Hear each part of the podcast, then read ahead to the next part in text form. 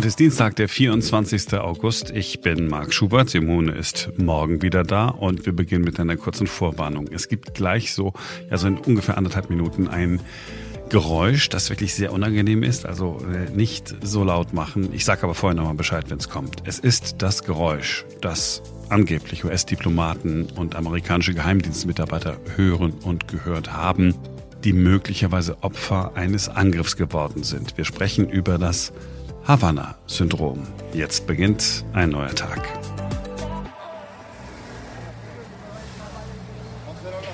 So, wir gehen rund fünf Jahre zurück. Wir gehen nach Kuba in die Hauptstadt Havanna. Es ist äh, der Herbst im Jahr 2016. Es ist ein Herbst, in dem etwas Besonderes passiert. Es ist nämlich der Herbst, in dem mehrere Diplomaten und Botschaftsmitarbeiter der USA dort in Havanna auf einmal ganz merkwürdige gesundheitliche Probleme bekommen. Sie beklagen sich über Beschwerden und Schmerzen. Und das sind Beschwerden und Schmerzen, die letztlich dafür sorgen werden, dass die eben erst wieder aufgenommenen diplomatischen Beziehungen zwischen den USA und Kuba wieder deutlich abkühlen und die USA sogar massiv Personal aus der erst ja ein Jahr zuvor eröffneten US-Botschaft in Havanna abziehen. Alles das wegen einer mysteriösen Erkrankung, von der bis heute keiner so genau weiß. Ist das Hysterie oder ist das eine Art psychologische Kriegsführung? Ferenc Reinke, unser Technik-Nerd, ist heute wieder dabei. Hi Ferenc. Mhm, hallo. Ja, wir sprechen vom Havanna-Syndrom, von dem ihr vielleicht in den letzten Tagen schon gehört oder gelesen habt, weil dieses Havanna-Syndrom letzten Monat auch in der US-Botschaft in Wien und vor ein paar Tagen auch bei Mitarbeitern der US-Botschaft in Berlin aufgetaucht ist. Und Menschen, die über dieses Syndrom klagen, die haben Kopfschmerzen, anderen ist auf einmal so übel, wird ein bisschen schwindelig, haben Probleme zu schlafen oder umgekehrt sind auf einmal ganz, ganz schlimm müde. Äh, sie berichten von Vibrationen im Kopf und Druck auf den Ohren und im Kopf. We heard a very high-pitched sound in Catherine's bedroom and we heard a very low pulsing sound in the living room. Our heads would pulse um, hier erzählt eine Mutter, wie sie ihre Tochter in China besucht hat, auch eine Diplomatin, die Tochter. Ähm, die Tochter hat gesagt, Mutter, mir geht es immer schlechter. Die Mutter ist hingeflogen und hat dann mal nachgesehen. Um, they didn't want to go back into the apartment after long walks. And they would run down the hallway and stop. Und sie erzählt, wie sogar die Hunde sich in der Wohnung merkwürdig verhalten haben. And their heads would move simultaneously. We were so scared. We didn't know what could they possibly be looking at. Und immer wieder sagen diese Menschen, die betroffen sind, auch, dass sie vorher so ganz unangenehme Geräusche wahrgenommen haben. Und einige von denen haben diese Geräusche auch tatsächlich aufgenommen und das klingt so.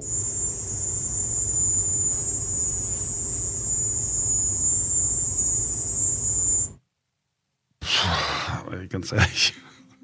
Bislang sind mehr als 130 Personen vom Havanna-Syndrom betroffen, wobei wenige Beamte über Symptome berichten, während sie sich auf amerikanischem Boden aufgehalten haben. Die Symptome, die sind nicht nur belastend, sondern die Nachwirkungen scheinen auch eine ziemlich lange Zeit anzuhalten. Die Frage ist nur, was ist tatsächlich die Ursache?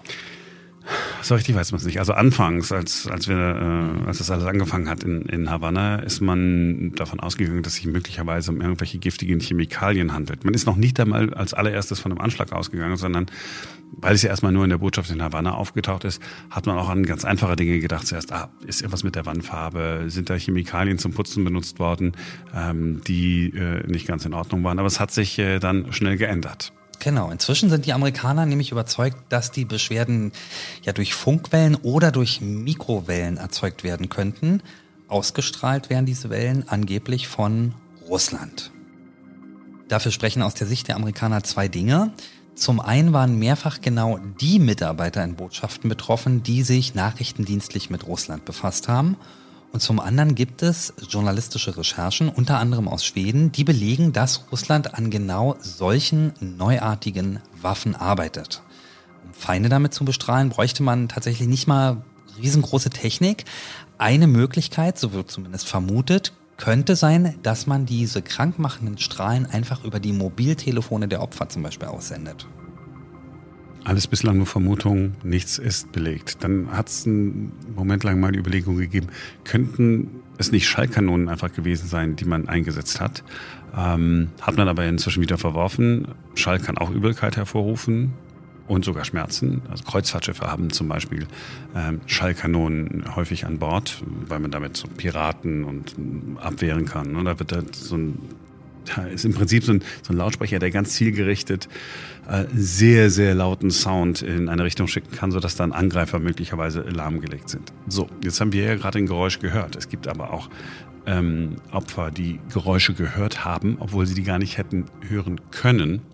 Es waren nämlich gehörlose Menschen, die auch Geräusche gehört haben, sodass man sagt, okay, es kann kein Schall gewesen sein, möglicherweise ist es etwas anderes, etwas, das direkt im Gehirn wirkt. So, das klingt jetzt natürlich alles total nach James Bond und es ist äh, nicht nur, aber besonders natürlich den Russen auch zuzutrauen, dass sie daran forschen und es dann vielleicht auch einsetzen. Ähm, vielleicht ist es aber auch was ganz anderes, nämlich tatsächlich einfach Hysterie. Dr. Robert Balow ist ein Neurologe, er kommt aus Los Angeles und er hat zusammen mit einem Kollegen ein Buch darüber geschrieben, warum er das Havanna-Syndrom tatsächlich für eine Hysterie hält. Well, I wouldn't even call these changes brain injury. We, uh, actually there. But other doctors have, is that right? The other doctors have used that term. Hm. Im Podcast Future Proof des irischen Radiosenders News Talk hat er vor ein paar Tagen davon erzählt, wie er beim Lesen einer Studie über das Havanna-Syndrom skeptisch wurde. Er hat dieses Paper bekommen, er sollte das gegenchecken. Und in diesem Paper, da hat er immer wieder auch von angeblichen Hirnschädigungen durch diese mysteriösen Strahlen gelesen. Und dann hat er festgestellt in dem Paper, naja, diese Schädigungen, von denen da geschrieben wird, die sind gar nicht bewiesen. Also auch in der Studie gibt es gar keinen richtigen Nachweis, dass es Hirnschädigungen gab. Finding. The bottom line is they they were no more, and the, and the authors agreed, they were there no, no more than would be seen in the normal population, and that there were no MRI findings.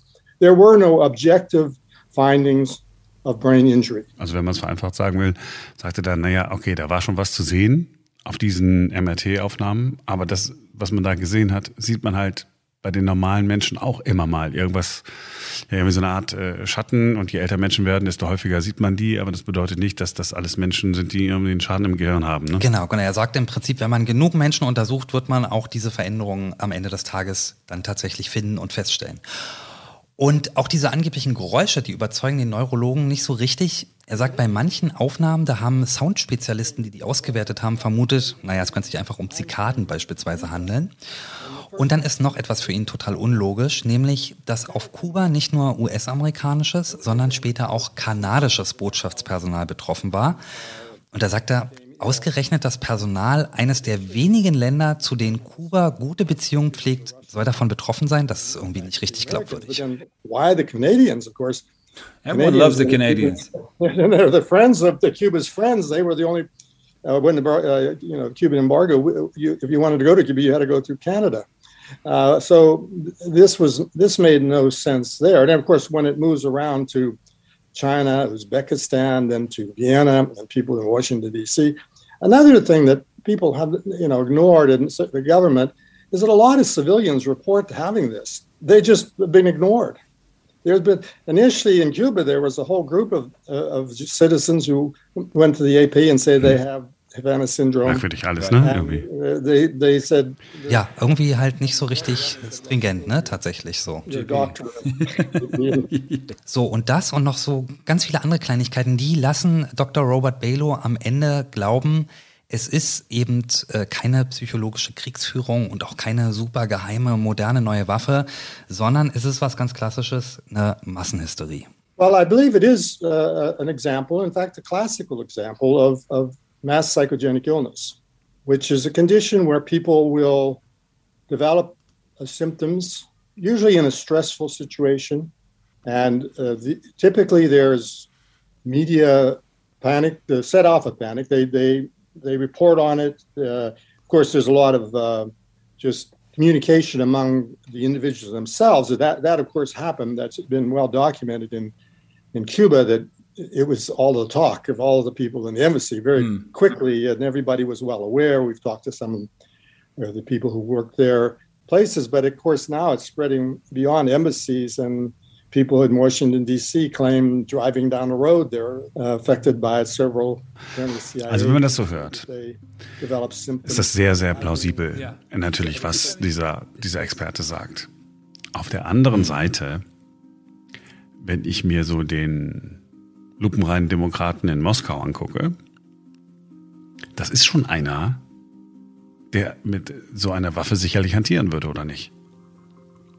Ja, definitiv glaube ich auch tatsächlich. Also wenn man sich auch so anguckt, was äh, die, die russische Armee und was Putin sozusagen auch so im Bereich ähm, ja, Hacking äh, machen, also dass es da Hackergruppen gibt, die angeblich total unabhängig agieren, aber jeder weiß, dass sie zum russischen Staat gehören, ähm, dann glaube ich auch tatsächlich, ähm, auch mit der Herkunft von Putin, ne, der ja auch vom Geheimdienst kommt und so, also ich würde es ihm auf jeden Fall auch zutrauen.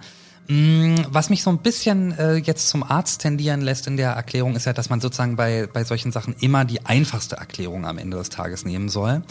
Und äh, da finde ich das tatsächlich schon relativ plausibel, was der Neurologe sagt. Ne? Also, ähm, dass sich das so ein bisschen hochschaukelt und die Leute sich gegenseitig im Prinzip, ähm, sag ich mal, versehentlich anstacheln. Ähm, tja, man weiß es nicht genau. Also Durchaus aber auch möglich, dass es tatsächlich so eine moderne, neue, noch geheime Waffe ist. Aber dieses gegenseitige Anstacheln, das kennen wir alle, das funktioniert. Ne? Also vor allen Dingen ähm, in Schulen ist das ja so, ne? wenn man, wenn dann ein Kind äh, Läuse hat, so, so Kinder, die in der Schule sind, mm. und dann sagt man, oh, ein Kind hatte Läuse. Plötzlich muss man sich selber kratzen, wenn man nur davon spricht, ja. Ich wollte gerade sagen, es reicht ja schon, wenn man sich darüber unterhält. Genau, und das ist, das ist der, der, der klassische Effekt. Und das ist ja äh, in der Evolution auch irgendwie ganz gut gewesen, dass wir sozusagen in der Gruppe sofort irgendwie auch manchmal so leicht panisch reagieren, damit, wenn eine Gefahr dann da ist, die tatsächlich sozusagen die ganze Gruppe ähm, irgendwie wahrnimmt. Auf ja. der anderen Seite gibt es ja von den Amerikanern auch so eine, ja, so eine Strahlenwaffe. Die haben die ja schon äh, entwickelt, die auch mit Mikrowellen funktioniert. ADS, äh, Active Denial System. Ähm, da habe ich mir nochmal angeguckt. Also man kann so bis zu einen halben Kilometer weit kann man sozusagen mit, ja, wie so eine Art Antenne, so ähnlich wie die Schallwaffe, von der ich vorhin gesprochen habe, kann man halt dann eben die Mikrowellen auf jemanden richten und dann ähm, passiert aber da was ganz Simples. Die Haut wird auf so über 50 Grad erhitzt innerhalb von wenigen Sekunden und das ist dann äh, ein enormer Schmerz den man dann hat, sodass die Leute dann flüchten. So, also da ist schon irgendwie, wird da schon an irgendwas gearbeitet im Hintergrund. Und wenn die Amerikaner es können, dann können die Russen es auch. Definitiv, das, das glaube ich tatsächlich auch. Und wie gesagt, wenn sie es äh, entwickeln, bin ich auch fest davon überzeugt, dass sie es tatsächlich auch äh, einsetzen und testen. Also das ist gar keine Frage. Wo wir gerade bei Wissenschaft sind, ähm, es gibt ein, äh, einen Erkenntnisgewinn, der gar kein Erkenntnisgewinn ist. Ähm, an der Universität Hohenheim in Stuttgart hat man geforscht, was ist denn eigentlich los mit äh, AfD-Wählern? Ja, wieso, wieso sind die überhaupt AfD-Wähler? In welcher Welt sind die unterwegs? Haben wir festgestellt, ja, die informieren sich äh, anders als andere Menschen über das, was so los ist. Die gucken äh, häufiger bei äh, Social Media nach und häufiger im Internet. Jetzt hätte ich gesagt, tatsächlich die Studie nicht gebraucht, das weiß ich auch äh, schon vorher. Aber jetzt haben wir sozusagen belegt, dass tatsächlich AfD Anhänger in einer Bubble ähm, leben. Äh, die Macher der Studie haben sogar äh, gesagt, äh, sie leben in einem eigenen Informationskosmos, der wenig mit der Welt der anderen Wählergruppen zu tun hat. Das heißt, wenn die einmal da drin sind in diesem Social Media, in dieser Social Media Bubble, kommen die da ganz offensichtlich auch nicht mehr raus. Und äh, da bestätigen sich die äh, Leute dann gegenseitig. Sind, ähm, ich glaube, über zweieinhalbtausend ähm, Menschen befragt worden und man hat eben festgestellt, okay, AfD-Wähler sind in einer Parallelwelt unterwegs. Eine Frage ist nicht beantwortet worden, wie holt man die da raus? Tja, vielleicht indem man Telegram abschaltet. ja, ich, ich habe ja die Vermutung, dass im Zweifelsfall, die sind jetzt einmal so verhärmt, die AfD-Wähler, die, die werden dann halt so Brieftaubenzüchtern und schicken sich die Sachen dann hin und her. Ja, wird schwierig. Ich glaube, man kriegt die da wahrscheinlich gar nicht raus. Ne? Wahrscheinlich muss man, wenn da hingehen, um die da noch zu erreichen. Ja gut, solange es nur ein paar Prozent sind, man halt wieder durch. So, das war's für heute. Ähm, morgen ist wieder ein neuer Tag. Dann ist auch äh, Simone wieder da. Und äh, bis dahin wünsche ich euch einen schönen Tag. Ciao, ciao.